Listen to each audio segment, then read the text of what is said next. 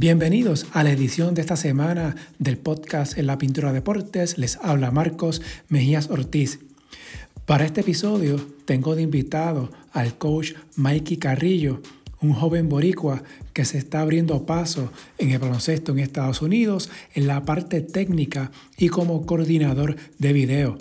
En un corto tiempo, Mikey ha amasado un buen resumen deportivo con experiencia universitaria que incluye el programa de Oregon State University, además de una campaña con los Mets de Guaynabo en el BCN. A eso se agrega dos internados en la Liga de Verano de la NBA y para la próxima temporada estará en el cuerpo técnico del Sky Force de Sioux Falls, filial del Heat de Miami en la G League. En esta charla con Mikey hablamos de sus inicios en el deporte, su interés por el baloncesto, los equipos con los que ha estado y su sueño de llegar a la NBA y mucho más. El podcast está en la mayoría de las aplicaciones como Apple, Google, Podbean, iBox, Amazon, Spotify bajo el nombre En la Pintura Deportes. En cualquiera de ellas me pueden escribir para sugerencias críticas también se pueden comunicar por el correo en la pintura deportes a gmail.com, las redes Facebook e Instagram en la pintura deportes, ex at pintura deportes, página web en la pintura deportes.blogspot.com. Si les gusta este contenido, favor de darle una valoración de 5 estrellas para que le llegue a más personas y suscribirse para que reciban la notificación una vez suba un nuevo episodio.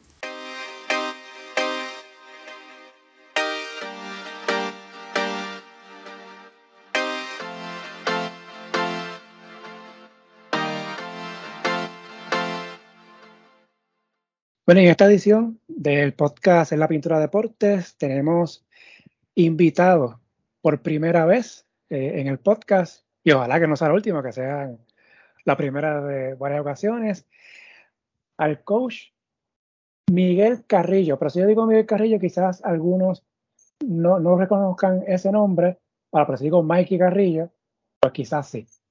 Tú, tú me dirás, Mikey, ¿cómo, cómo te decimos, Mikey o Miguel? Mikey, Mikey, definitivamente Mikey. Mikey Carrillo. Mikey Carrillo, gracias por aceptar la invitación, por estar en el podcast aquí conmigo en este episodio, que hace tiempito estábamos hablando de antes de empezar a grabar, que te tenía en la lista para tenerte de invitado en el podcast, así que agradecido de que haya aceptado la invitación. No, gracias a ti, este, gracias a ti por tenerme y vamos allá. Sí, los que no conozcan, vamos a hablar de Mikey, ¿verdad? Su, su trayectoria, trasfondo en el baloncesto. Eh, ya lleva un tiempito, eh, como decimos en Puerto Rico, dando tumbos por ahí en Estados Unidos eh, como coordinador de video, pero también coach, ¿verdad, Mikey? Sí, sí, también coach. Entre eso, coach y video y scouting. Son varias cositas, ¿verdad? Que, que ha hecho Mikey en poco tiempo pero ya uno entra a su página y su resumen. Ha tenido muy buena experiencia y muy buenos coaches, eh, tanto a nivel colegial, BCN, estuvo en BCN una temporada y ya va a dar el salto a la G-League eh, próximamente, así que de eso vamos a hablar en este episodio. Pero primero, vamos a, hablar contigo de tus orígenes. Eh, eres de Cagua, con pueblano, criollo. Mikey, ¿Cómo, primero, ¿de dónde vienes? ¿Desde el área de Cagua? Eh, ¿Dónde estudiaste? ¿Jugaste baloncesto a nivel infantil? ¿Cómo, cómo fue? Pues yo empecé, yo estudié en Marista, en Guaynabo, primero. Primero que todo, cuando llegó y jugó baloncesto ahí en sexto y séptimo grado, si no me equivoco. Luego de eso me, me cambió de escuela hacia Notre Dame, donde jugué en octavo y noveno. Entonces, durante eso también jugaba jugué en Bugapla, ya ahí más vez pues jugué en, cuando hice el cambio a Notre Dame, pues me mudé a, Molina Basketball Club. Así que nada, no jugué, realmente no jugué mucho tiempo, empecé jugando desde chiquitito, este, pero ya, ya cuando me mudé a Estados Unidos, ¿verdad? Eh, luego de, de, Notre Dame, paró de jugar para concepto, pero sí, inicialmente jugué dos años en Marista, dos años en Notre Dame, a la misma vez que en Bucapla 2 y en Molina 2. ¿Y ese fue el deporte que practicaste, baloncesto? ¿O practicaste algún otro en la escuela o fuera de la escuela? Eh, hacía, antes de baloncesto, hacía judo. Hacía judo por un par de añitos. Yo creo que eso fue lo más que hice. Lo más que hice lo hice al cambio el baloncesto. Y en tu tiempo, mientras jugabas en la escuela, eh, algún rival o compañero de equipo que tuviste que ahora mismo esté jugando baloncesto, para más o menos ubicarnos en tiempo y espacio? Yo, cuando yo llegué a Notre Dame, eh, no era mi equipo, era, era, el año más, más grande, pero eh, estaba Allende, Landro Allende estaba en ese equipo, estaba Iván Gandía, eh, ¿quién más? Ese equipo estaba bien duro, ese equipo estaba bien montado, pero era, era año más, más arriba que nosotros, pero yo era un año menor que Allende, si me acuerdo bien. O sea que tú eres contemporáneo a este equipo sub-17 que llegó quinto en el Mundial 2014. Eh, claro, me menciona. Un año menos, pero que, más o menos, ¿verdad? Eh, ese, ese, range, 16, 17 años. Sí. O sea, que, que eres un coach este, joven, ¿no? Eh, o sea, que, que eres de, esa cepa que dio una de las mejores demostraciones que ha tenido Puerto Rico a nivel juvenil en, mundiales, en, baloncesto, con aquel quinto lugar en aquel mundial que solamente fue una derrota, que fue en, cuartos de final este, frente a Australia. Eh, en el caso tuyo, cuando jugabas, ¿tú te proyectabas con que querías eh, ir jugando baloncesto a nivel profesional? ¿O había algo del juego que te llamaba la atención? ¿verdad? Qué sé yo, pues, eh, dirigir, o en el caso pues, de, del scouting, o fue algo que se dio de forma natural?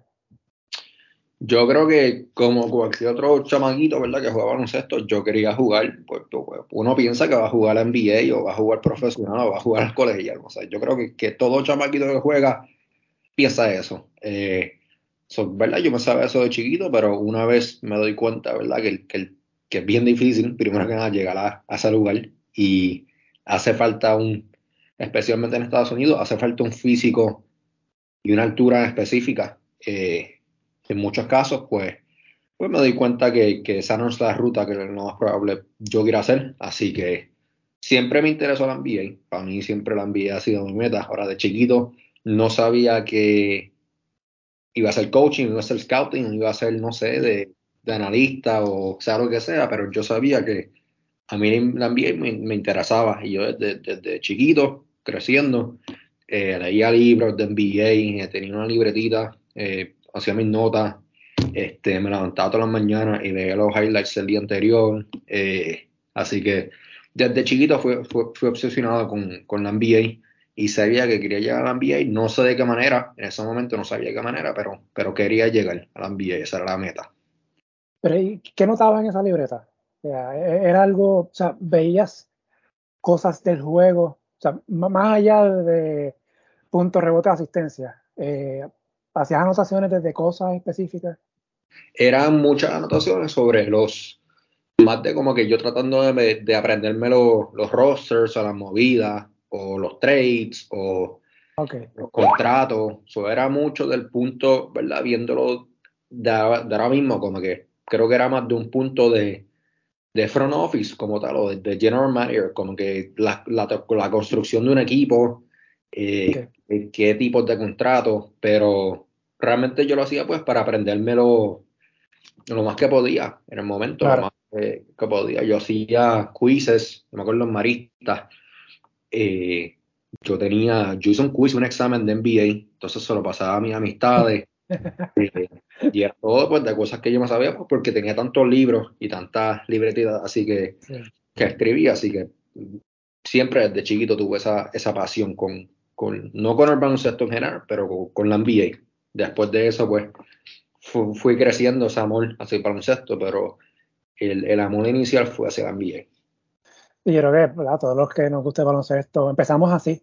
Este, nos gustaba. Y, y en el caso de NBA, como hay más información, y ahora, ¿verdad? En esta época que vivimos con internet, tú puedes, el teléfono, la computadora, tú puedes entrar a distintos sites eh, de basketball, basketball, reference a, obviamente, la, propia página del NBA o eh, ESPN y buscar información de jugadores, etcétera, esa movida que tú mencionas.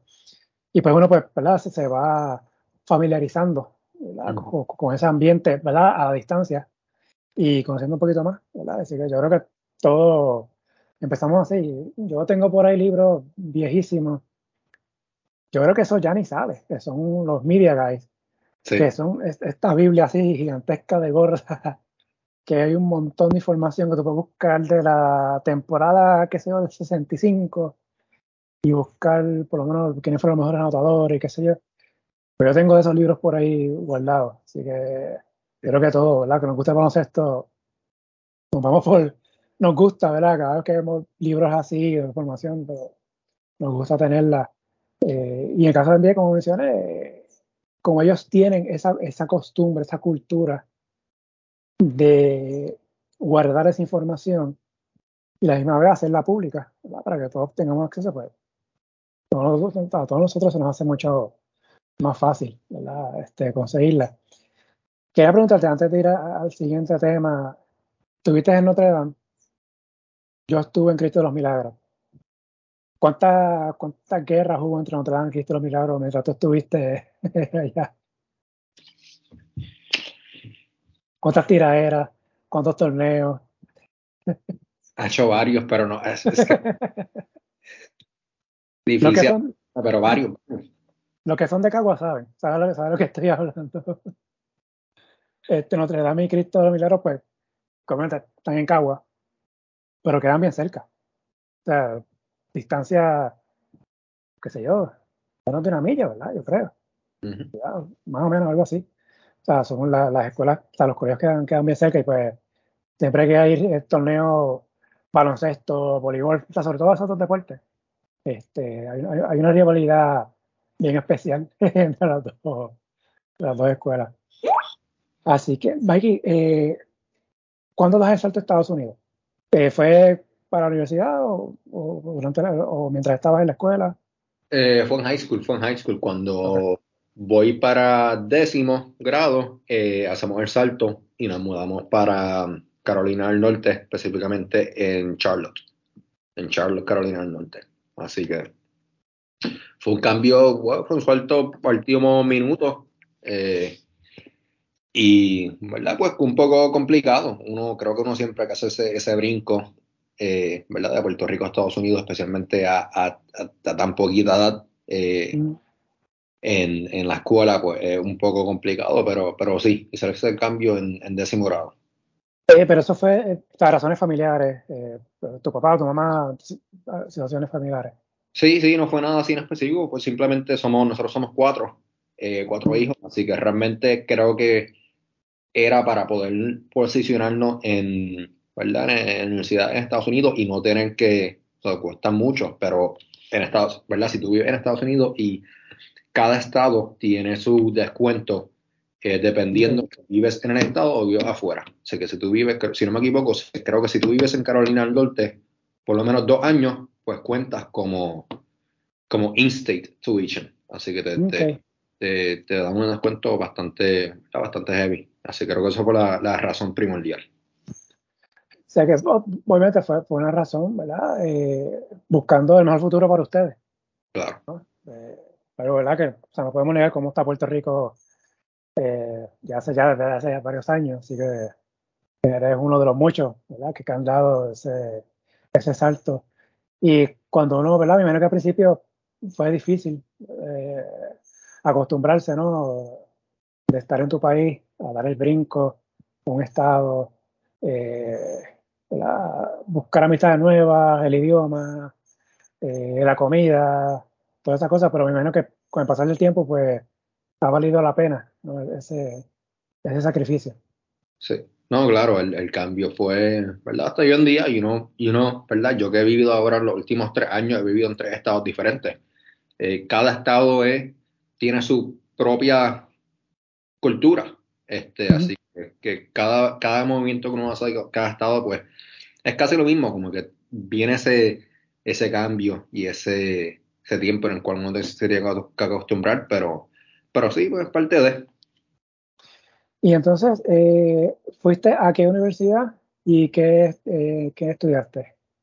Fui a East Carolina University, eh, División 1, y estudié Sports Management. Estudié Sports Management y en el momento lo que tenía en Carolina era mucho, muchas cosas de medicina y de trainer, que realmente, pues que yo no sabía mucho de eso y esa no era mi, ¿verdad? Mi, mi, mi, razón o función que yo quería hacer, pero era lo más, lo más cerquita que tenían a algo de deporte.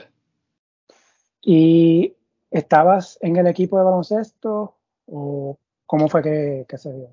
Sí, pues los primeros dos años pues no estuve en el equipo baloncesto. Yo realmente no sabía eh, la posición cuando yo entré se llama Student Manager. Eh, yo no sabía mucho sobre esa posición, por lo menos en mi experiencia no la había visto mucho en Puerto Rico. Eh, así que pues no sabía qué era. Eh, tengo un, un, amigo de la familia que se llama Pierre. Entonces, que el papá, si no me equivoco, creo, que el papá era el dueño de los vaqueros de Bayamo hace como 30 años, Pierre Ortiz.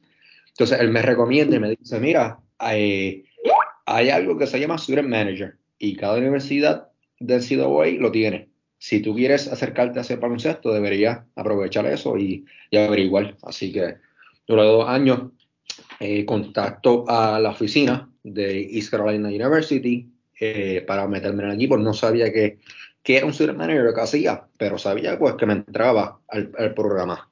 Este, así que les escribo, los llamo, no contestan, no contestan, no contestan. Y luego de par, par de emails, por, por como cinco o seis meses, me lograron contestar y el proceso que muchos equipos hacen es que tienes que estar ahí durante el verano y trabajar los campamentos que ellos tienen como equipo. Y si haces un buen trabajo, pues te aceptan. Así que es un proceso medio, medio largo, pero esa es la, esa es la posición en, la cual entré en mi, mi tercer año, tercer y cuarto año, que era Student Manager. Y hablando de eso, ¿qué, qué hace un Student Manager? Eh, todo depende, yo creo, de la universidad eh, y el nivel, ¿verdad? Si tú estás en, en División 1, eh, todo depende del nivel, ¿verdad? Está el High Major, está el Mid Major, está el Low Major. En un High Major es un, un Duke, un, un Aragon State, un Kentucky. Un Mid Major es un, un, Houston, que está en nuestra conferencia, un East Carolina, un Memphis University, Wichita State. y un Low Major, pues no sé, un Central Michigan, un, un Loyola Así que en el, en el Mid Major, que es donde yo estaba en East Carolina, pues realmente te encargas de muchas cosas.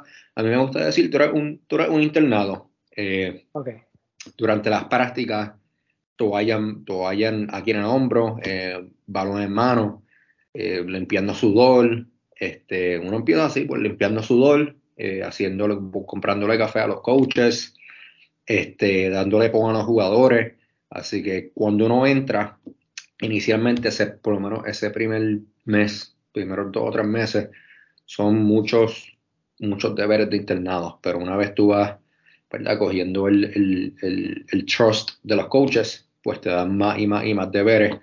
Y pues va cambiando eso, pues de, de hacer cosas de, deberes de internado a hacer deberes que tienen que ver con baloncesto, porque usualmente un student manager, él es alguien que quiere entrar a coach, quiere ser coach en baloncesto o en la pelota, en, deporte que sea, y, trabaja como, como student manager con el equipo, pero usualmente alguien que, quiere entrar al coaching o al front office en NBA o a lo que sea, pero que, quiere trabajar en el baloncesto. O sea, e-, ese es el camino, eh, podemos decir, el que no tenga experiencia, ese es como que el camino, ¿no? Empezar por ahí. Claro, sí, porque están los, ¿verdad? Están los, los former players. Yo pienso que, como yo no, ¿verdad? Yo tampoco nunca he hecho esto en Puerto Rico, so realmente no sé cuál es el proceso en Puerto Rico, pero en Estados Unidos, si tú no eres un former player a nivel alto, colegial o NBA, eh, y quieres ser entrenador, pues tienes que entrar a través de Student Manager, eh, estando en la universidad. Así que son, son dos rutas hacia el mismo lugar, que es coaching. Pero si no eres un former player, tienes que hacerlo a través de, a través de Student Manager. Y después de ahí, ¿cómo, cómo, cómo seguiste, subiendo? Pues luego de eso, el Student Manager es para, para los estudiantes que están en undergrad, esos cuatro años. Eh, una vez me graduó, pues hay algo que se llama Graduate Assistant, que es lo mismo que TA, que Teacher Assistant, así que, que es básicamente lo mismo, pero con muchas más responsabilidades y son responsabilidades de, de baloncesto. Así que ya paras, básicamente, paras de hacer esos deberes de internado y, y te concentras 100% a ayudar a los coaches con, con scouting, con video, con... En colegial es bien importante el Photoshop. El tú poder ponerle una jersey de tu mm. universidad a un, a un jugador que estás reclutando, eso es bien importante. Así que Photoshop, eh, workouts en la cancha, eh, trabajando a, los jugadores, asistiendo en las prácticas, eh, adentro en la cancha o fuera de la cancha, eh, defendiendo, pasando la bola, etcétera, etcétera. Así que doy ese brinco de graduate assistant y lo hago en Central Michigan University, que es una división 1, low major, que queda en Michigan. Sí, estuviste en, ¿cómo se en East Carolina University del 19 al 2021, te das el salto en el 2021 a Central Michigan. Eh, ya ahí veo, cuando vas a Central Michigan, ya ahí empiezas a, trabajar en esta parte de coordinador de video. ahí, es que empieza e, e, esa función. Sí, sí, nuestro, ese año que más estuve un año, ese año que estuve, nuestro coach eh, era asistente, fue, fue asistente en Kentucky University por, por los últimos, creo que 6 7 años, así que él nos trae para allá y, y, nos da mucha, mucha, mucha responsabilidad, lo cual a mí me, pues a mí me encantó porque el, el, el coach vino de Kentucky, ¿verdad? Pues, uno puede decir el programa más, más importante en baloncesto colegial hoy en día.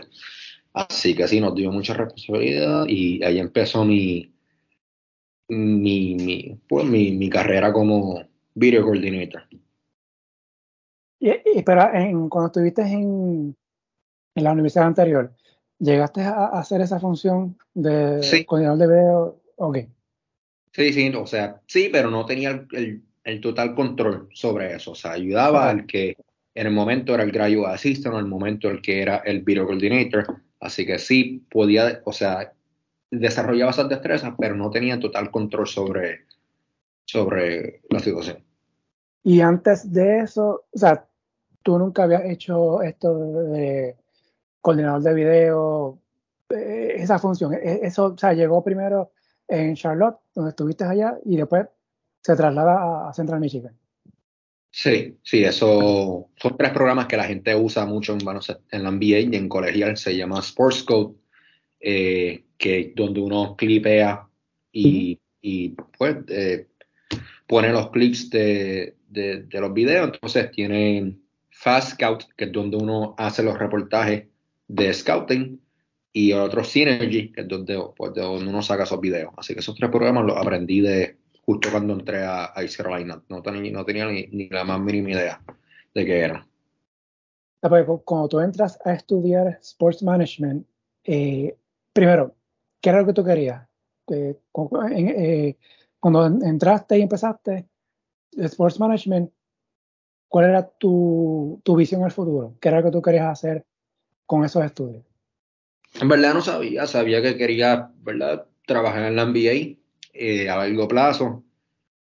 No sabía cómo. Eh, sabía que, irónicamente, no quería, no quería trabajar en lo que estaba estudiando, porque era mucha medicina, era movimientos del cuerpo, era los injuries, eh, era mucha cosa de terapia, terapista, de athletic trainer.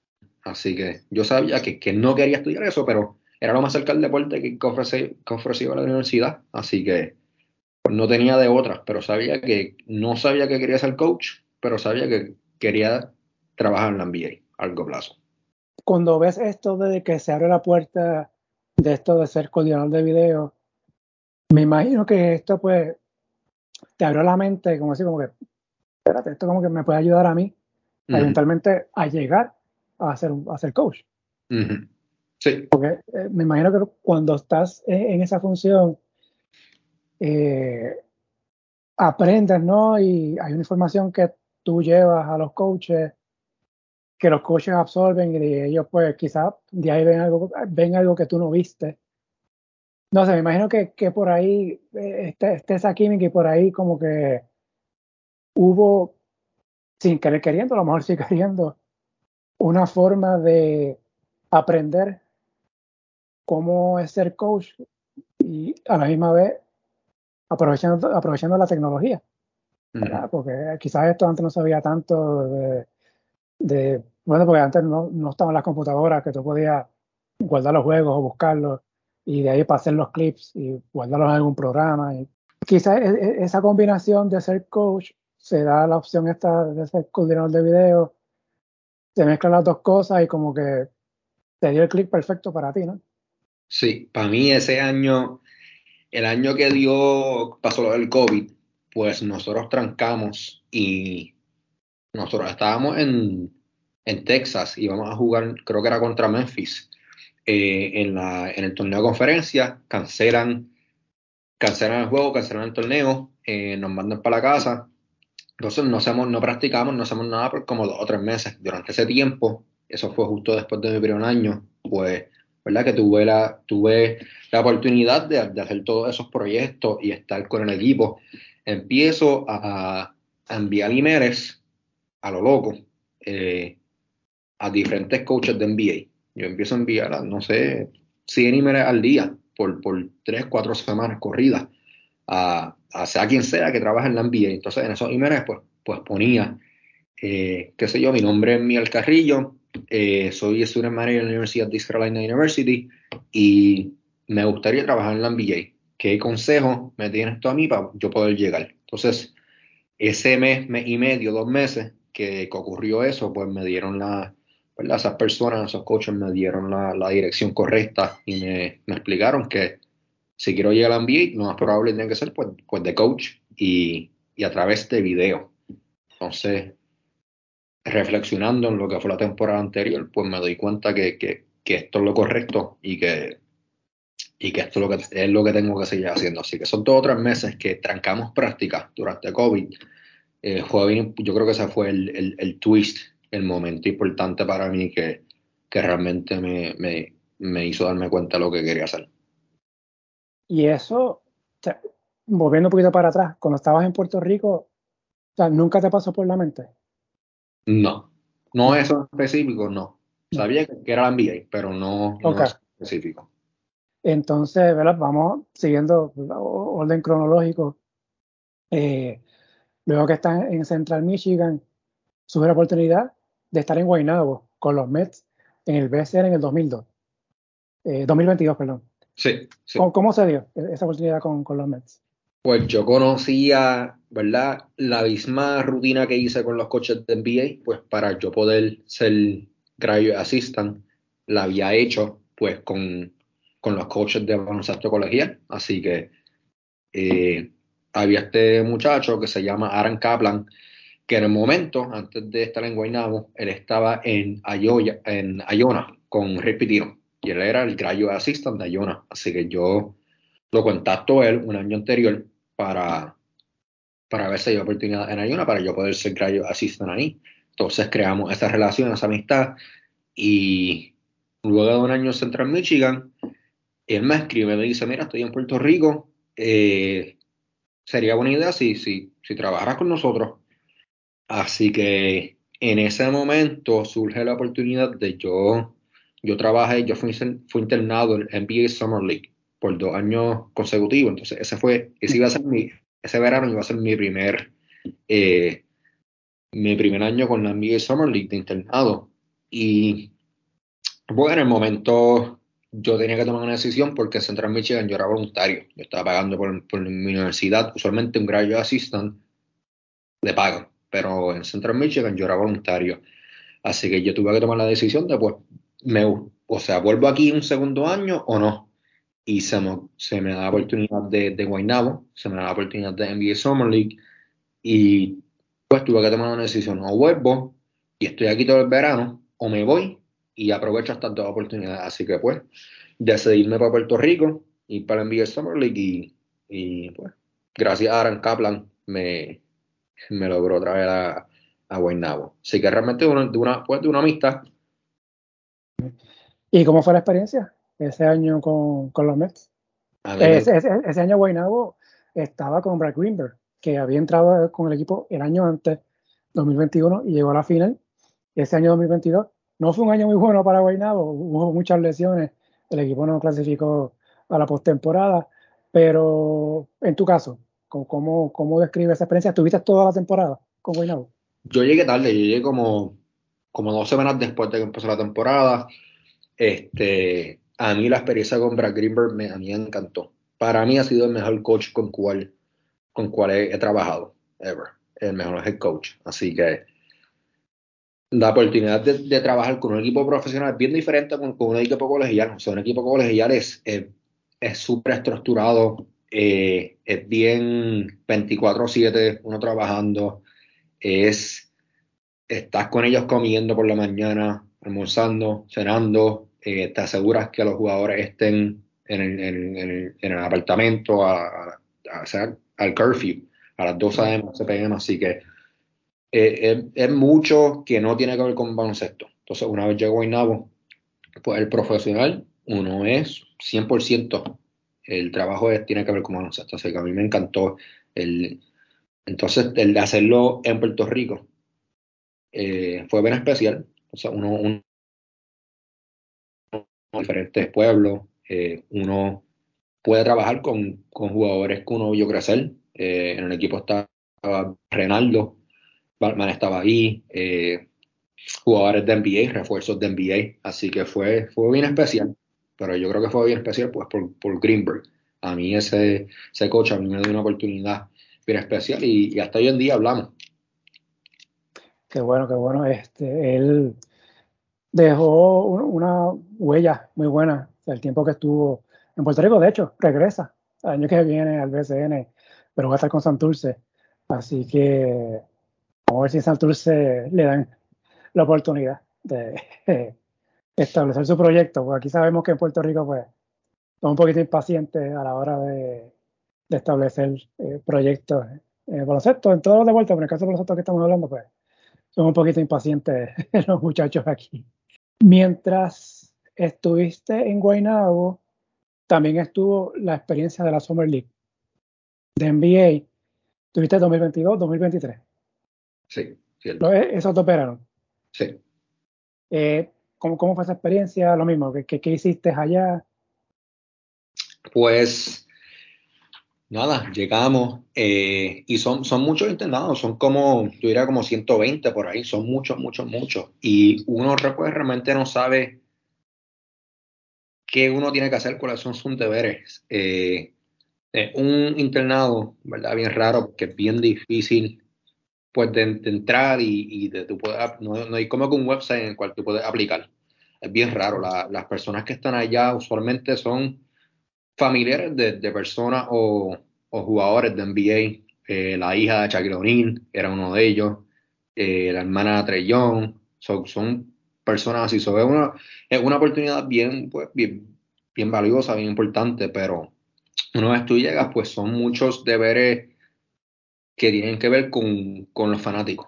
Tú estás, qué sé yo, eh, eh, greeting a los fanáticos cuando entran, eh, tú estás reservando sillas para, para diferentes jugadores de NBA que van a ver el partido. Eh, tú estás eh, escribiendo los starting five de los dos equipos que van a jugar antes del juego, que eso es lo que yo hacía. Eh, eso son muchas, muchas cositas, pues media, media povita, pero que, que, es bien importante porque tienes acceso a mucha, mucha gente que trabaja en la NBA, muchos jugadores de NBA, muchos coaches, scouting, front office, así que es una oportunidad que te da mucho, mucho, mucho acceso a ese tipo de personas y estás trabajando con ellas. Así que te da la oportunidad de hablar con ellos y crear una relación.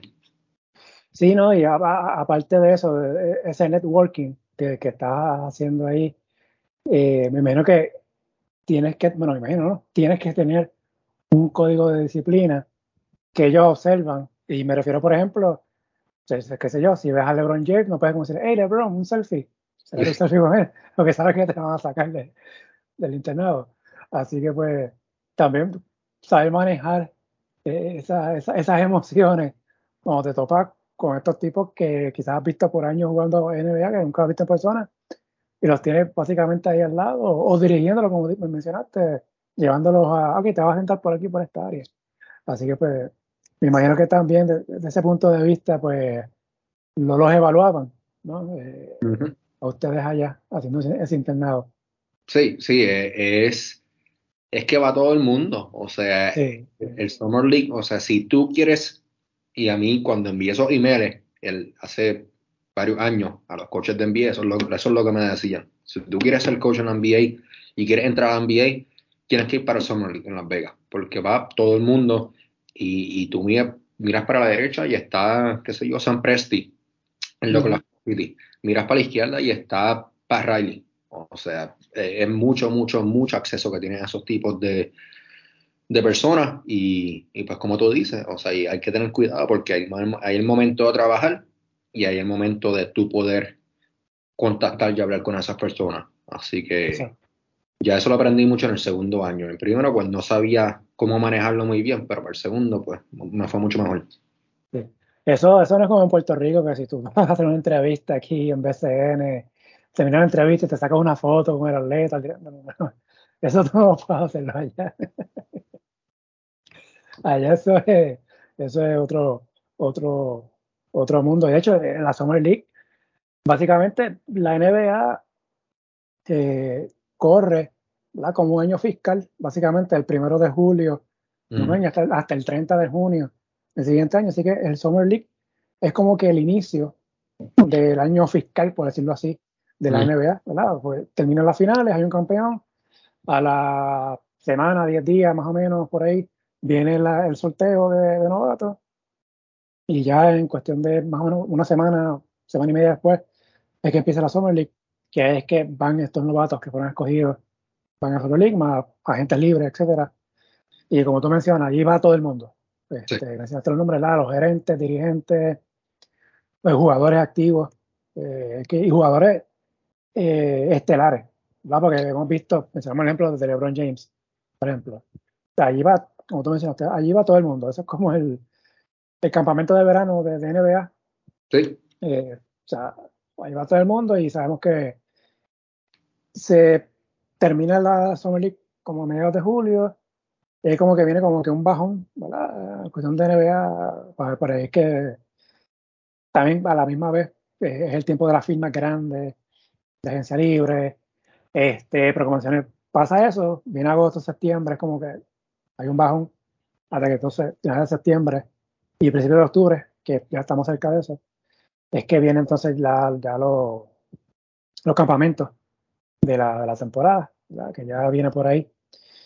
Entonces, terminas o tienes esta experiencia con, con la Summer League y me parece que a la misma vez ya estaba ya con Oregon State University. Sí, cuando yo tomo esa decisión de irme de Central Michigan y hacer eso, ¿verdad? Trabajar con Guaynabo, luego hacer un internado con el NBA Summer League, pues me pongo a buscar para dónde me puedo ir, que puedo seguir mi, mi carrera. Eh, usualmente uno, uno hace graduate assistant por dos años. Así que me quedaba un año más de, de ser graduate assistant, so me puse a buscar por ahí y, y pues subí la oportunidad de irme para Oregon State, eh, que para mí fue pues pues fue, fue un no-brainer. Yo tenía que decir que sí, porque queda en el Pac-12, obviamente el Pac-12, sabemos lo que está pasando, ya no va a existir luego de, pienso yo no va a existir luego de este año, pero tener Pac-12, habían llegado al Elite 8 con, con Steven Thompson, digo, no, con, con Ethan Thompson, eh, dos años anteriores, entonces me daban la oportunidad de, de poder ser encargado del video, entonces estar en una universidad con tantos resources a ese nivel, o sea, para mí era un, no-brainer. Así que, pues, y también la oportunidad de estar en una universidad en la cual estudió y estuvo Pico University, estuvo Oliver y estuvieron los, hermanos Thompson. Eh, y está el, assistant coach, papá de los Thompson también está ahí, así que para mí eso fue un, no-brainer. Ahí, me este caso de Pico Picolín fue más valioso. No recuerdo el año ahora mismo, pero fue más valioso del Pacto 12 a ese nivel. estuvo, estuvo Piculín eh, en esa, en esa universidad. Cuando estuviste en Guaynabo y Summer League, ¿llegaste a hacer trabajo de coordinador de video? En Guaynabo, sí, sí, en Guaynabo. Yo estaba encargado con, con, con Adam Kaplan y, y yo estábamos encargados de hacer los videos de personal, son como que decir las tendencias de, de, cada jugador. Y entonces crear los videos del, eh, nosotros le llamamos, el, le llamamos el post-game edit, que es el video luego de que jugamos, la mañana después o el día después, vemos cuáles fueron nuestros errores y cuáles fueron nuestros nuestros clips positivos. Así que nos tocaba hacer eso, sí durante ese año. También estaba Jorgito Rincón, estuvo este, ese año, so, Greenberg y Rincón nos dieron mucha, mucha responsabilidad. O sea que esa experiencia que tuviste en Guaynabo te sirvió muchísimo para cuando das el salto ahora en el State. Sí, no, definitivamente. Porque fue mucha libertad, mucha, mucha libertad. Exacto, sí, porque ya tenías una base de lo que era ser coordinador de video, ¿verdad? Lo, básico. Pasas por Guaynabo, pasas por la experiencia de un equipo superior, de liga profesional, que aquí la juego prácticamente todos los días. Para entonces, cuando vas a Oregon State, ya tienes esa base. O sea, que no llegas como que sea nuevo, eh, que no conoce nada del sistema. Ya, ya tienes un background, ¿no? como se dice en inglés, cuando llegas allá. Sí, ese verano fue importante, o sea, esas dos experiencias. Y bueno, lo verdad, pero no en resumen. O sea, es bien raro que te encuentres un graduate assistant que eh, primero fue graduate assistant ya en otra universidad, segundo trabajó con un equipo profesional y tercero fue internado en la NBA, así que yo creo que eso fue, si eso no hubiese pasado, yo no hubiese ido a Oregon State, no me hubiese dado esa oportunidad. Sí, ese verano.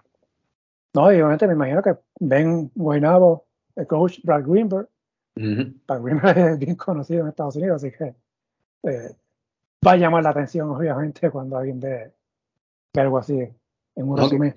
Greenberg, yo no sé si mucha gente lo sabe, pero Greenberg fue general manager de los, de los Sixers de Philadelphia. Greenberg fue quien draftió a Allen Iverson.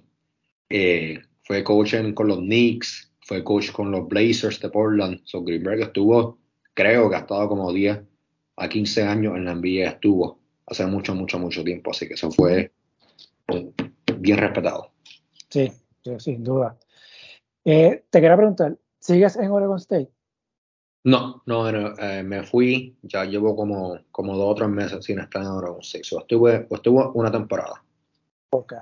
Ok, vamos a hablar de la nueva aventura que vas a tener ahora, pero antes de eso, quiero hablar contigo, eh, porque ya más o menos le hemos hablado y qué es lo del asunto de ser coordinador de video.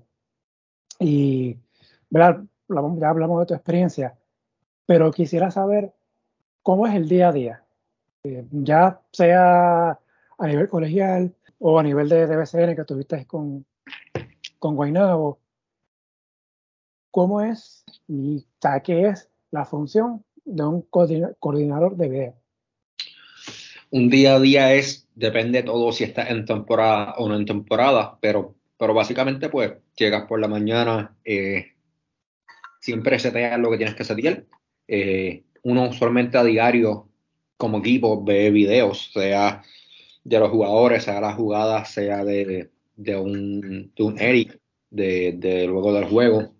Que uno llega por la mañana, setea todo que tiene que ver con los videos, luego de setearlo, pues uno practica. Eh, en colegial mucho se graban las prácticas. En colegial las prácticas son sumamente importantes, así que se graban las prácticas, se clipea la práctica, eh, los drills, las jugadas, eh, las posesiones importantes, buenas y malas.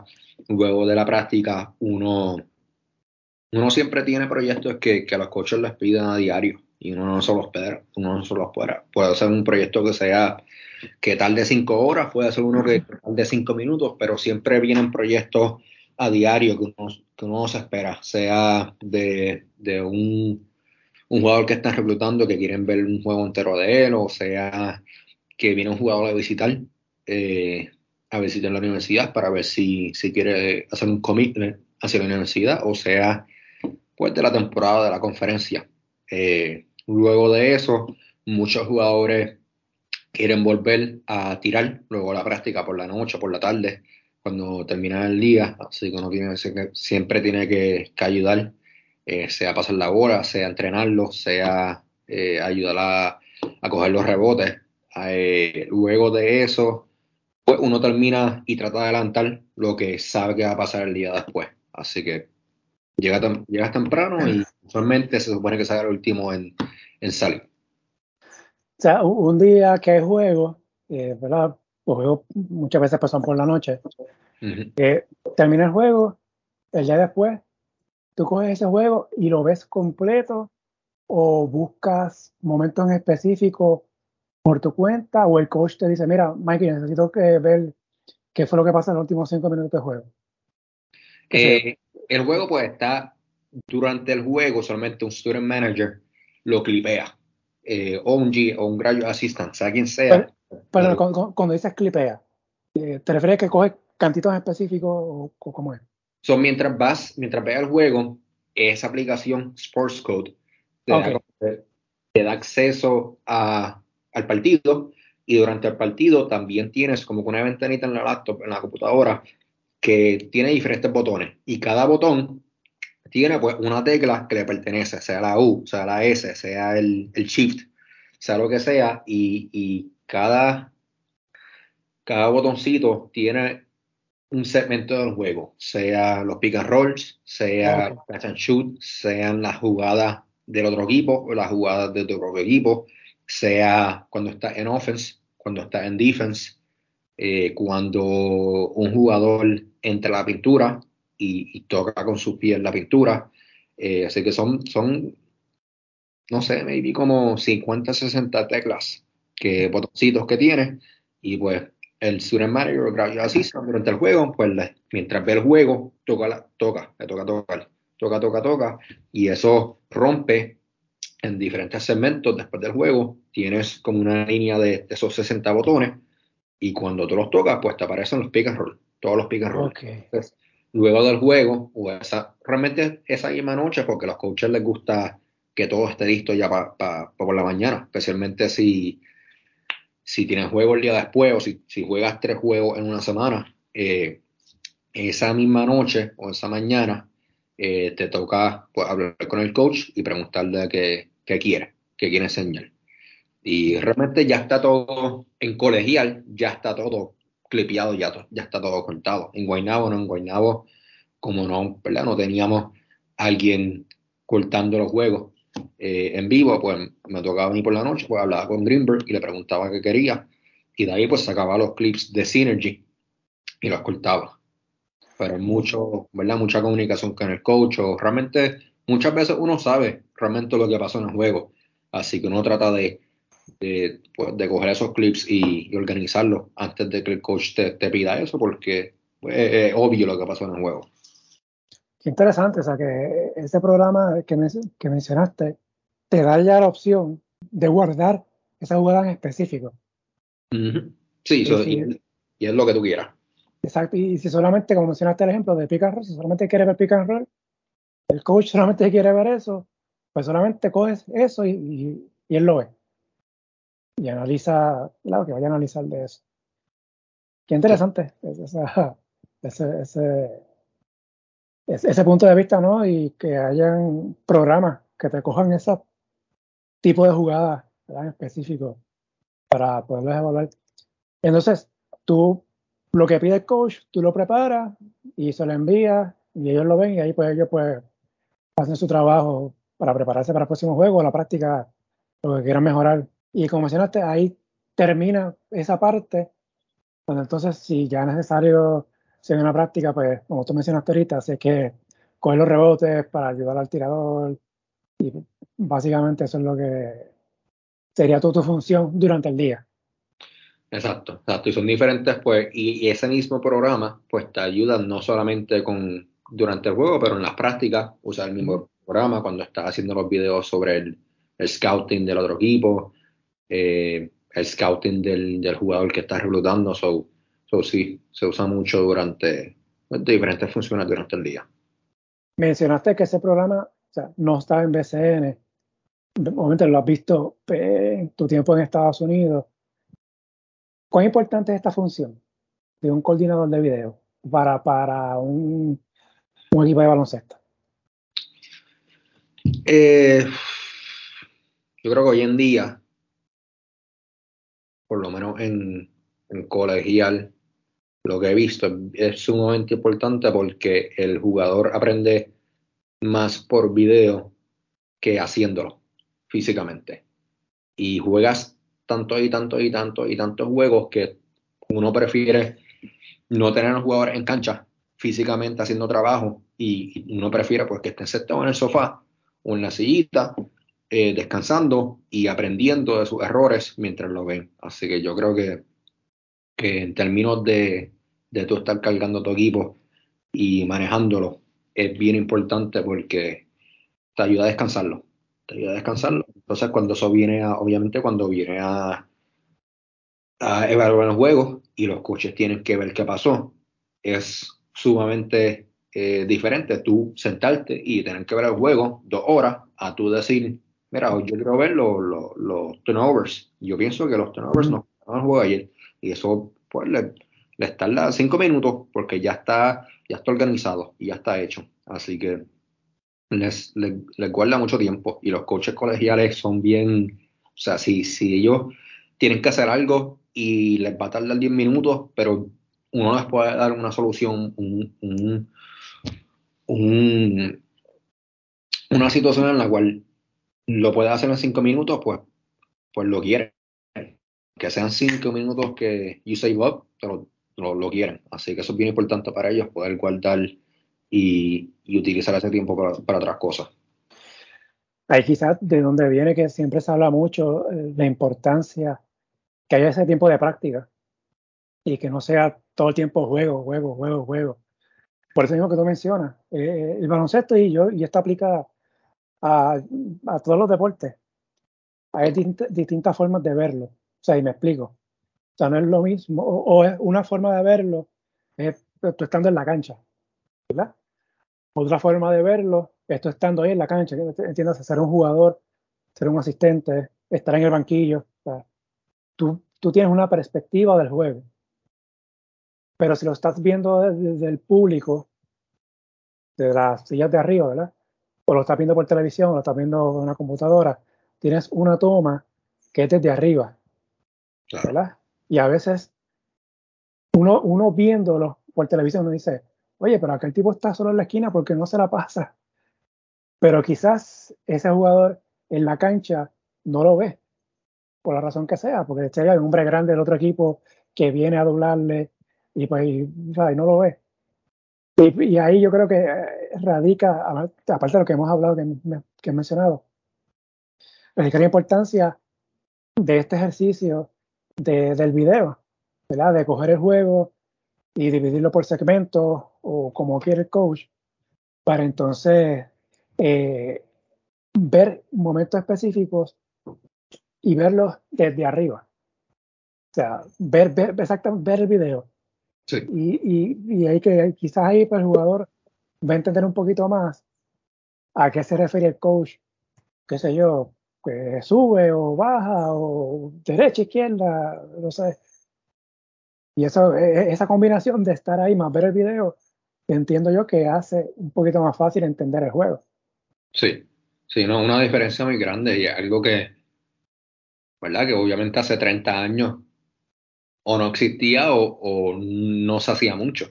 Así que es algo que, ayuda mucho y, pues todo el mundo ve el juego, pienso yo, de, de una manera diferente, pero, pero poder ver el video de ese ángulo y, poder también ir, eh, tecla por tecla, o sea, tú pararlo y darle slow motion, o sea, o, o ir para atrás, o sea, es bien importante y y lo mismo se hace en grupo o se hace con el jugador eh, un, one on one.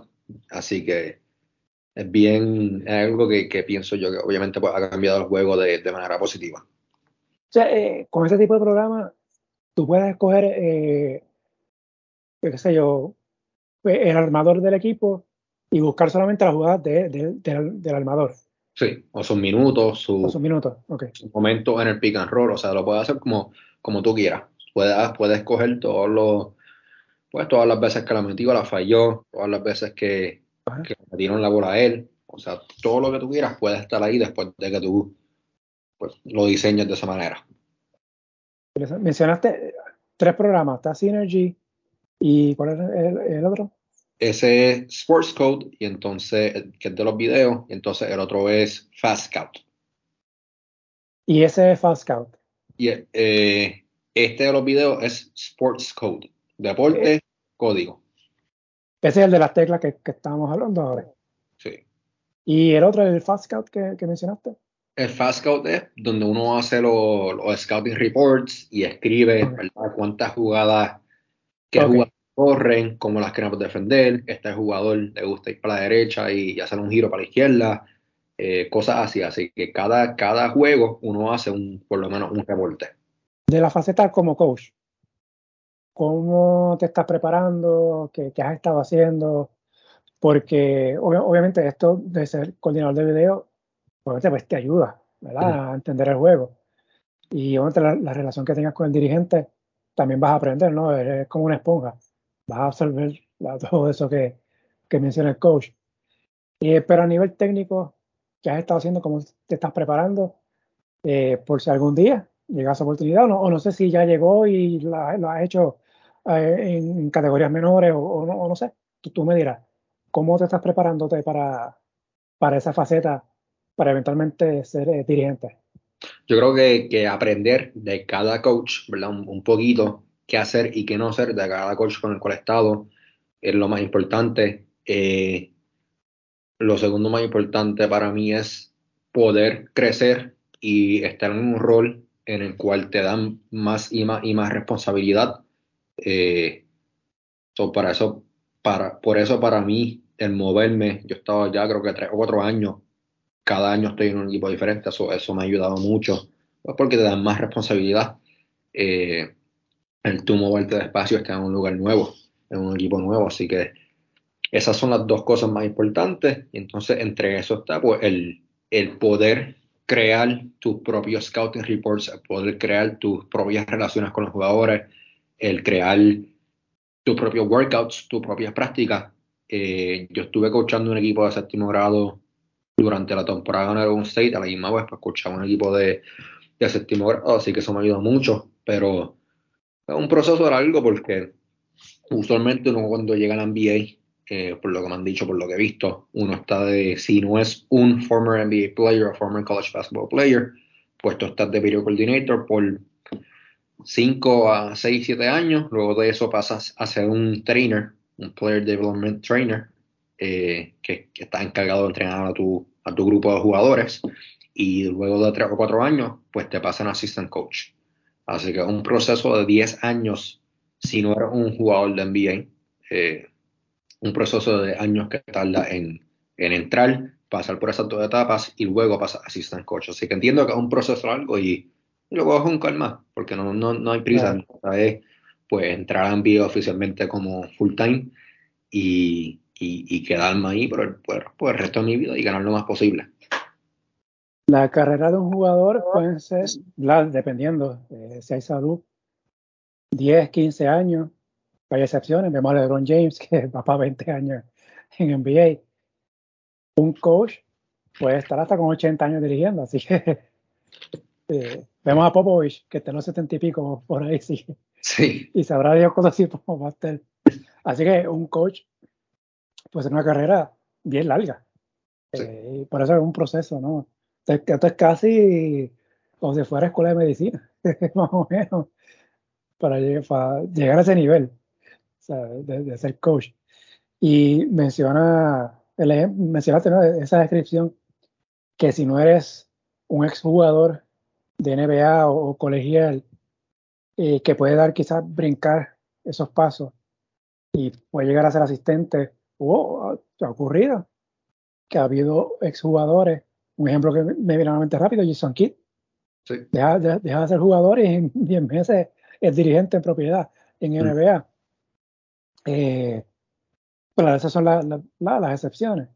Este, hay otros que pasan por el camino por el, cual tú estás pasando y que es tu role model y que curiosamente está en la misma organización con la cual va a estar ahora elaborando eh, próximamente, que me refiero el role model, caso Eric Spolstra, dirigente de Miami, comenzó así mismo como coordinador de video.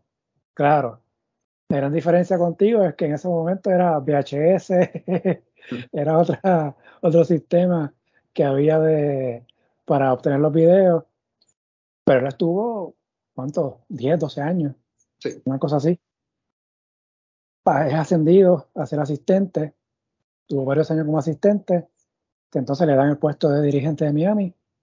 Es de 2007, no estoy de memoria, 2007, 2008 por ahí, hasta el día de hoy.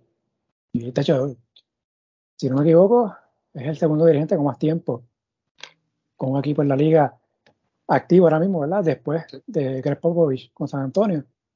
Eh, ese ha sido el camino de Eric Spolstra. Recuerdo he visto una foto de él como que en un cuarto, así como que un par de monitores, y así con, un teclado y mirando, mirando, le están sacando la fotografía y ponen al lado la foto de él, dirigiendo, haciendo esa comparativa de cómo empezó a cómo está ahora, al nivel de que ya lleva seis finales de dirigiendo, dos campeonatos. Primero, ¿qué era el primero de esta oportunidad? Vas a estar con el eh, Sioux Falls eh, que es el filial de Miami en la G League. ¿Cómo se dio esta oportunidad? Pues durante el año en Oregon State yo estuve enviando emails y, ¿verdad? Ofreciendo mi, mi trabajo hacia diferentes equipos de NBA o del G League. Y que es lo que uno sabe constantemente, es lo que yo he hecho por, por los últimos años. Así es como yo logré terminar en las la otras universidades como graduate assistant. Pero nada, entonces luego de esos emails eh, termino formando una relación, una amistad con esos, con esos coaches o con esos general managers y nada, un día para otro me envían un, me envían un email diciendo que están haciendo entrevistas. Eh, ese assistant coach que me envió ese email, yo estuve haciéndoles proyectos por cada misma vez que yo trabajaba con mi equipo, pues trataba de hacer como que videitos o, o photoshops o scouting reports de equipos de G League o equipos de NBA o jugadores maybe del BCN que pueden jugar en la NBA o en el G o diferentes proyectitos que, que, les podía haber enviado. Así que con ese coach estuve dos años enviándole videos y proyectos y pues me, me escribió un email que están entrevistando y tuvimos la entrevista y me pues, ocurrió lo que ocurrió. Y se, me dieron la oportunidad. Es un internado que va a estar ahora con Skyforce. Eh, sí, ellos somos tres internados, entre comillas, somos internados, pero el staff es tan chiquito de nosotros que nos quieren, entre comillas, pues que seamos coaches. Así que un internado, por haber, ¿verdad? Uno nunca sabe cómo, cómo corre la cosa, pero eh, y cómo va a terminar después de, esta temporada, pero mucho, muchos deberes de coaching, muchos deberes de, de coaching y de scouting, como he hecho antes, pero nos van a dar mucho más leeway con, con poder ser coaches. O sea, esto es, o sea, para que la gente entienda, esto es como estar en las ligas menores en béisbol. O sea, las ligas menores de baloncesto de, de, la NBA. Así que una eh, esa gran oportunidad y que es curioso que se da con una filial que es de Miami. Que ahí está esta figura que hablamos de Spolstra, eh, cuando se habla de Spolstra, eh, que eh, ese es tu modelo a seguir, eso es, cuando tú, tú ves su historia, tú dices, hey, yo puedo hacer lo mismo que él. Eventualmente, ese, ese es el camino que tú quisieras seguir. Sí, si esa misma foto de la que hablaste, de él sentado en la oficina, yo la he tenido, yo la tuve esta temporada de wallpaper en mi celular, so, so sí, o sea, ese es el, ese es el perfecto ejemplo. O sea, estar en un video, en un video room, en un, cuarto de video por, por 5 o 10 años y después la subir y o sea, él, ha llegado, como tú dijiste, a seis finales, dos campeonatos, ya joven, es bien joven. Él, si quiere estar 30 años más en Miami, yo me imagino que lo puede estar. Así que ese es el perfecto ejemplo a seguir y, y, qué casualidad, ¿verdad? Que se me dio la oportunidad con, con esa organización y no tan solo eso, pero una organización que, que, gana, que gana y llega a finales y, y desarrolla.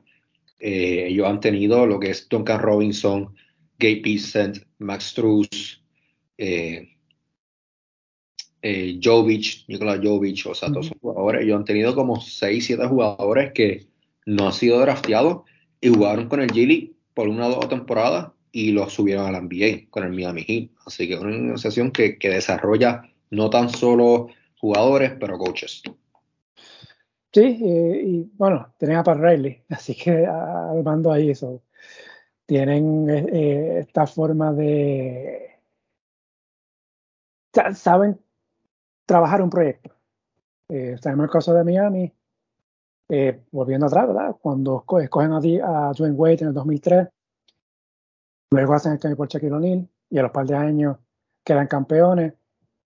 El equipo da un bajón. Luego viene esta reunión, no esta unión de LeBron Wade y Chris Bosh. Cuatro finales, dos campeonatos. LeBron James decide volver a Cleveland. El equipo da eh, un pequeño bajón. Eh, Chris Bosh se enferma y deja de jugar.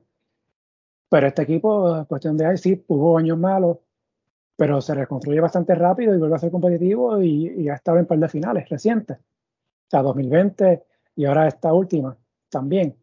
O sea, que, ha sido una franquicia que ha sido consistente. En, la NBA en los últimos años, estando para Riley como presidente y el Spolstra, eh, primero ¿verdad? como asistente, coordinador de video, asistente y después como, como dirigente. Así que es una, es una universidad para ti este, estar allí. Eh, te pregunto, ¿hay planes de que estés en el campamento del equipo de Miami ahora cuando empieces el, entrenamiento de pretemporada o vas directo para G-League? Si te han dicho algo sobre eso. Pues este fin de semana nos, nos viajan a Miami. Eh, no sé cuánto tiempo vamos a estar todavía, pero, pero nos toca estar en Miami. No sé si estaremos durante el training camp, pero sé que, que mientras se acerque eso, vamos a estar ahí por lo menos un par de días antes de que empiece. No sé si vamos a estar durante el training camp o todo el training camp, pero nos toca ir para allá ya en un par de días. Sí, estamos grabando 24 de septiembre, así que ya la pretemporada inicia, creo que el 5 de octubre, no me equivoco, por ahí de Navidad. Obviamente ya en estos días deben estarse reportándose ya los jugadores a los equipos, así que ya se siente que la NBA está, está a la vuelta de la esquina. Eh, ¿Va a estar la temporada completa con el Sky Force? Sí, la temporada entera. y aparte de eso, ¿vas a estar haciendo algo más o vas a estar concentrado eh, solamente con, con, el equipo de G-League? No, con eso al 100%, o sea, una oportunidad que ¿verdad? Pues un internado realmente no sabe qué, va a pasar después, así que yo quiero pues, dar lo mejor de mí, el 100%, y, y ver qué ocurre después de eso, así que veremos, pero hay que estar el 100% concentrado. Tu carrera ha sido una carrera corta, pero en el poco tiempo has sabido aprovechar la oportunidad y, se han dado la oportunidad y, y, te has atrevido a cogerla. Y quizás si no hubieses aceptado esa oportunidad en Guaynabo, por ejemplo, en BCN, quizás no se, hubiese, no se hubiese dado después lo de Oregon State y eventualmente lo de Sky Force ahora con Miami, ¿no? Que, que ha sido esta situación de tú buscar la oportunidad que se te diera, cogerla y aprovecharla. Sí, toda esa combinación. Es increíble, es increíble lo que, ¿verdad? Lo poco que ha pasado en cuatro años y, y para dónde uno ha ido. Eh, y, lo que uno ha hecho, ¿entiendes? Así que es bien, es increíble y pues como tú dices, o sea, pudo haber sido diferente por, por, por, tomar una decisión aquí o allá. Lo hemos hablado mucho, ¿verdad? En, la, en la, conversación. La meta es NBA, llegar a ser coach. E, e, esa es, la, es la, la meta, la, el ultimate goal es ese. Sí, yo quiero, yo quiero ser el, creo yo, si no me equivoco, yo quiero ser el primer coach nacido y criado en Puerto Rico que, que, coachea en la NBA. Y yo quiero estar ahí pues, el resto de mi vida, sean los próximos 40, 50 años y, ganar lo más, lo más posible, ganar varios campeonatos. Así que esa es la meta y eso es lo que, pues, lo que me empuja día a día. Tienes, quieres ser el primero, pero tienes una competencia que está que está empezando a ser dirigente, que es el caso de José Juan Barea. Así que. y él fue jugador y ganó campeonato NBA. sí, JJ fue un, un, ídolo. JJ es un ídolo y más ahora que se mete, ¿verdad? En, en ¿verdad? Coachado, coachó antes, pero que terminó de jugar y ahora está 100% en el coaching. fue un ídolo, me encantaría. Que, qué increíble sería, ¿verdad? Enfrentarse con él como, pues, como asistente o qué sé yo, como sea en la NBA. Y igual en contra. Van, va, pareja, va a estar ahora con Guaynabo el año que viene en BCN en su primera oportunidad. Bueno, ya estuvo con Mayagüez, ¿verdad? Anteriormente, pero esta va a ser su primera oportunidad eh, full time, ¿verdad? Empezando desde cero, ¿verdad? Entrenamiento, temporada, hasta donde el equipo. En el caso de G-League, eh, no son muchos los boricuas que han estado ahí eh, en tu puesto, como ya sea coach, asistente, o sea, en el cuerpo técnico. sabemos el caso de Nathan Pivi, estuvo ahí, hablando al principio, Joe Hernández llegó a estar ahí. Eh, Orlando del Hoyo, muñeco, lo tuve en el podcast un par de veces recientemente hablando del Mundial. Mencionaste otro nombre antes de grabar, que también estuvo. Eh, Roy, Roy Casanova. Roy Casanova, tu persona, o sea, ¿cuántos mencionamos ahí? Cinco o seis. O sea, no han sido muchos los que han dado ese salto. Si no me equivoco, Joy estuvo con Charlotte eh, en NBA. Sí, con Charlotte, sí. Si no me equivoco. Eh, o sea, fuera de eso, sea, no ha habido puertorriqueños en la NBA en estos puestos como coaches, o sea que es una puerta que ustedes están abriendo para el futuro, porque como tú mencionaste al principio, cuando de niños están jugando baloncesto, pues se piensa pues llegar a la NBA como jugador y no todo el mundo va a llegar. Sabemos que el porciento es ínfimo, pequeñísimo, de jugadores que, que llegan a la NBA, eh, pero que hay otras alternativas. Y llevamos todo este tiempo hablando cómo ha sido tu carrera y esto es una opción que se pudiera dar eventualmente. Pero uno nunca sabe qué situación pueda dar y si sale todo bien, eh, quizás en el caso de la G-League, dos internados se, se convierta en, algo fijo y que eventualmente te abra la puerta, quizás en Miami o quizás en otro equipo. Eh, así que es interesante que primero que no ha habido tantos coaches boricuas en este escenario y cómo se han dado ¿verdad? recientemente. Ustedes pues están abriendo la puerta a eso. No sé qué, te parece esa, esa visión. No, eh, eh, yo creo que es algo inspirante. Eh, a mí. Antes, obviamente, Roy, Roy estuvo en, Charlotte eh, estuvo también en Minnesota, so, ¿verdad? Él me abrió las puertas a mí, así que hay otro, hay uno, Luis González, él está en Cleveland con los Cavaliers, pero él está en front office. Ok. Eh, así que ellos dos, me, ¿verdad? Por años, por los últimos dos, tres, cuatro años hemos estado en constante comunicación y, y me han ayudado mucho, me han abierto las puertas. Así que ¿verdad? Es, bien inspirante, bien inspirante ver eso y es, sumamente inspirante pues, estar, eh, llegar y estar en una organización de NBA, especialmente con el Miami Heat. Y, y me gustaría que, que como mismo me hicieron a mí, pues poder abrirle las puertas a, otras personas y pues no solamente pues, en la NBA, pero también en el baloncesto colegial. Eh, es posible llegar a, a, eso, a, eso, a esas organizaciones, a esos niveles en División 1 o en el Chile con la NBA, porque es bien una cosa que uno llega allá y abre los ojos y, y tienen unas canchas de, o sea, en Oregon State tenemos cuatro pisos y eran dos canchas en cuatro pisos con oficinas, ya una cosa, viajando, viajando en avión privado, jugando contra Kentucky, contra Duke, o sea, una experiencia increíble. Yo creo que, que mucha gente no sabe que, que, eso es posible, que se puede hacer. Así que yo, pues me inspira que, que yo y, y pues los que mencionaste, hemos llegado a, esos niveles y pues, pues les enseñamos a otras personas que, es posible hacerlo. ¿Te gustaría eventualmente dirigir en Puerto Rico? Eh, ya donde estuviste en Guaynabo, pero me refiero a si surge alguna oportunidad eh, eh, fija, aunque no sea un internado, me refiero a una posición en propiedad, ¿le volaría si surgiera la oportunidad?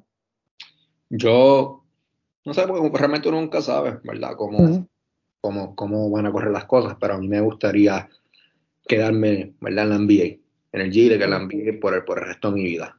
Este, pero pues, como uno nunca sabe, así que veremos qué, ¿verdad? que trae el futuro. Pero me gustaría, me encantaría quedarme en la NBA y, y llegar a, hasta donde sea. No fue mucha la experiencia que tuviste ¿verdad? en Guaynabo, fue solamente una temporada la que tuviste ahí.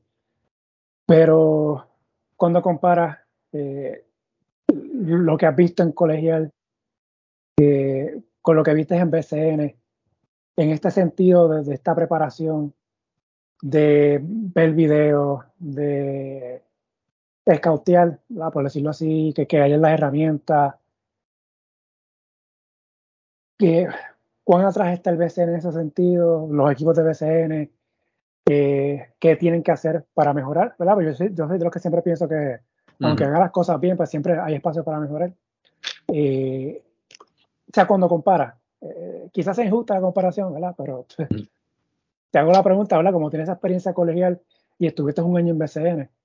Sí, yo creo, creo que depende del equipo, ¿verdad? Eh, en Guaynabo era un equipo que, pues, que tenía Greenberg, que tenía a Kaplan, obviamente a Lito Rincón. Entonces, el general manager del equipo es Noah Linder, que es un americano que estuvo también en la Universidad de, Dayona con Pitino, correr Pitino. Así que yo creo que Guaynabo fue un caso diferente, especial, pues porque son muchos coaches o muchos eh, que trabajan en el front office que, que, estuvieron y, vieron lo que estaba pasando en el baloncesto colegial y tratando de implementarlo. Así yo creo que, que, en Guaynabo está es súper la experiencia y el, el acceso que tienen, sea video, o sea a cómo estructuran las cosas y la organización. Eh, sé que overall, pues se notaba el, ¿verdad? lo diferente que es en términos de resources, de recursos, eh, especialmente ¿verdad? en los videos o pues, en cómo se estructuraban las cosas a través de la liga, eh, en diferentes equipos, pero a la misma vez es profesional y las, las cosas corren diferentes. Así que yo creo que es difícil compararlo, pues, porque por el hecho de que es profesional y, mucho de lo que se, yo he experimentado pues, fue en colegial. Pero, pero sí, yo creo que, que, los videos y la estructura como tal en, en, muchos equipos a través de la liga, pues se nota que, pues, que no es lo mismo, pero pues es por los recursos, es por los recursos. Claro, pero también a la misma vez es una herramienta que puede ser de mucho uso para los equipos. Eh, claro, mencionaste, una cosa es profesional, otra cosa es colegial. En BCN se juegan a veces tres, cuatro juegos por semana. Bien atropellado, no hay tiempo para práctica.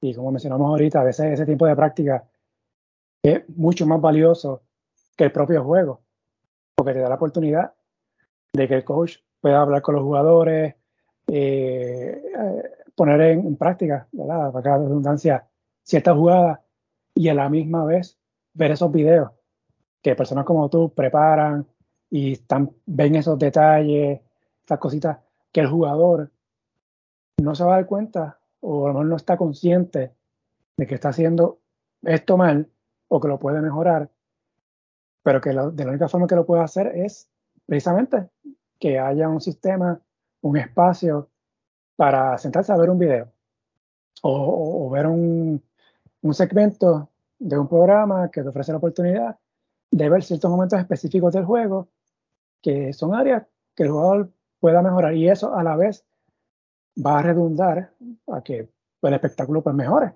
en cancha cuando se llega la, la hora de un partido ¿no? y creo que eso es algo ¿verdad? Que, que el BCN puede escarce un poquito e, esa parte de más práctica y, no tanto juego. Porque cuando uno compara, por ejemplo, y a veces sí, son injustas las comparaciones, pero cuando uno brinca el charco y mira en Europa, por ejemplo, ACB, me gusta mucho ver ACB, eh, muchos equipos europeos juegan uno o dos veces por semana. Claro que son Euroliga, pues juegan dos veces a la semana. A veces una o otra semana juegan tres veces.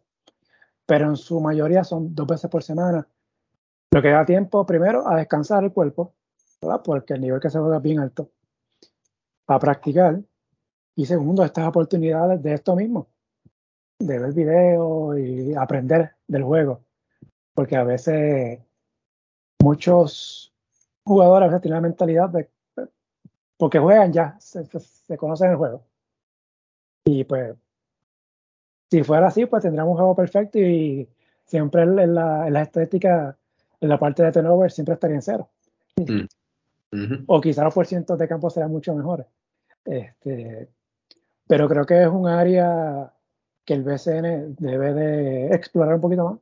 O me refiero a los equipos, que claro, tú mencionaste, también están los recursos eh, que tengan, pero que, y que imagino, volviendo al ejemplo de Drix Polstra, este, eh, eh, son posiciones que hay en la NBA, que los equipos tienen esta persona que se encarga de hacer estos videos y preparárselos al coach, porque va a llegar un momento dado, ¿verdad? Quizás están estas giras de 6, 7 juegos como visitante, quizás el video dinero no viaja, no sé, de verdad desconozco esa, esa rutina, pero va a haber un momento en que el equipo va a estar dos semanas jugando como local. Y quizás ahí sea una buena oportunidad para, hacer esa evaluación. Y la NBA, obviamente, una temporada que es larga. Son casi seis meses, seis meses. Si suman la pretemporada, son casi siete meses. Entre pretemporada y temporadas, más los playoffs, dependiendo cuán lejos llegue el equipo. Así que es un área eh, interesante, ¿verdad? El trabajo que tú haces y de video, de video coordinador, coordinador de video. Eh, y más con la tecnología que hay hoy en día. Por ejemplo, esto que me hablaste ahora de que hay un programa que te juega específicamente ciertas jugadas, eso, ah, yo no lo sabía. Y es bien interesante que exista esto. Es, otra forma de ver el juego de baloncesto. Sí, ¿no? Y, todos los años se, añaden cosas y, y, cambia y, y uno puede aprender cosas diferentes haciendo el programa, así que, usando el programa, así que es bien, es bien importante y, y lo más interesante también es que uno no tiene que hacerlo físicamente. O sea, no tienes por qué. Y los, los equipos sí viajan a sus video coordinators, pero en la NBA los equipos tienen al head video coordinator y tienen a, seis, cinco asistentes, que no todos los asistentes, assistant video coordinators viajan, pero, pero, lo más importante es que se puede hacer de donde sea. Se puede hacer de donde sea, eh, virtual. Así que es algo que, que, que por ahora es bien importante, no sé, de aquí a a 10, 20, 30 años, por los programas suben y cambian y, lo hacen automático. Así que. Eh, eso te iba a preguntar, este, ahora con esto que está, inteligencia artificial, el chat GPT, este, esto pudiera eventualmente llegar a esta fase y que quizás no, no haya una persona de carne y hueso haciendo este trabajo de, coordinador de video. Es algo que, ¿me entiendes que, podría pasar? Que, esta inteligencia artificial reemplace eh, estas plazas. Sí, yo creo que, no sé cuánto dará, pero yo creo que, que, esta posición es, bien importante por ahora, porque creo que sí, mi vida aquí a, no sé, 20, 30, 10, 15, 40 años, definitivamente se va a tener que, eso se hace automáticamente, se hará automáticamente, así que veremos cuánto tarda en, cambiar eso. Pero yo creo que sí. Pero quizás cuando eso llegue, ya tú vas a estar haciendo assistant coach o coach, así que pues lo que va a hacer es decirle al, a, la, inteligencia artificial, eh, dame el pick and roll de fulano de tal y ya te lo va a Sí, no, y, hay websites, ¿verdad? Synergy, Synergy lo divide muy bien también, Synergy es diferente, pero esos creo que son personas que trabajan con Synergy, que lo clipean, o maybe el mismo programa, no sé, maybe ellos lo tienen ya, ya hecho hacia computadora, pero eh, pero sí, creo que, que, cambiará. De aquí a 20, 30 años definitivamente va a cambiar. Sí.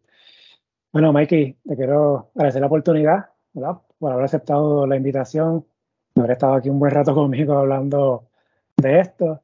Eh, como dije al principio, espero que es la primera vez, pero espero que, que se repita.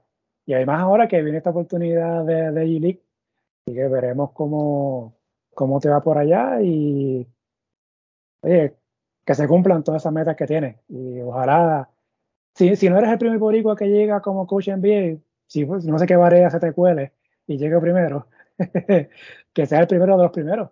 Pues, porque hemos tenido boricos allá en NBA jugando, han nacido y, desarrollados en Puerto Rico, que han llegado, no ha sido mucho, pero sí, lo han, lo han habido.